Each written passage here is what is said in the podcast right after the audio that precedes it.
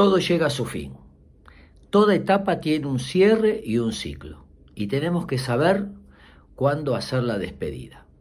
La despedida implica dos cosas. Por un lado, cerrar una etapa hacia atrás. Pero por otro lado, la posibilidad de algo nuevo.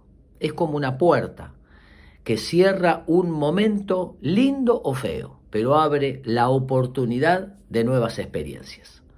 Podemos hacer una carta, que sea una carta de despedida, y escribir allí, agradeciendo las emociones, las contradicciones, las broncas, y luego de escribir esa carta, quemarla y decidir mirar hacia adelante.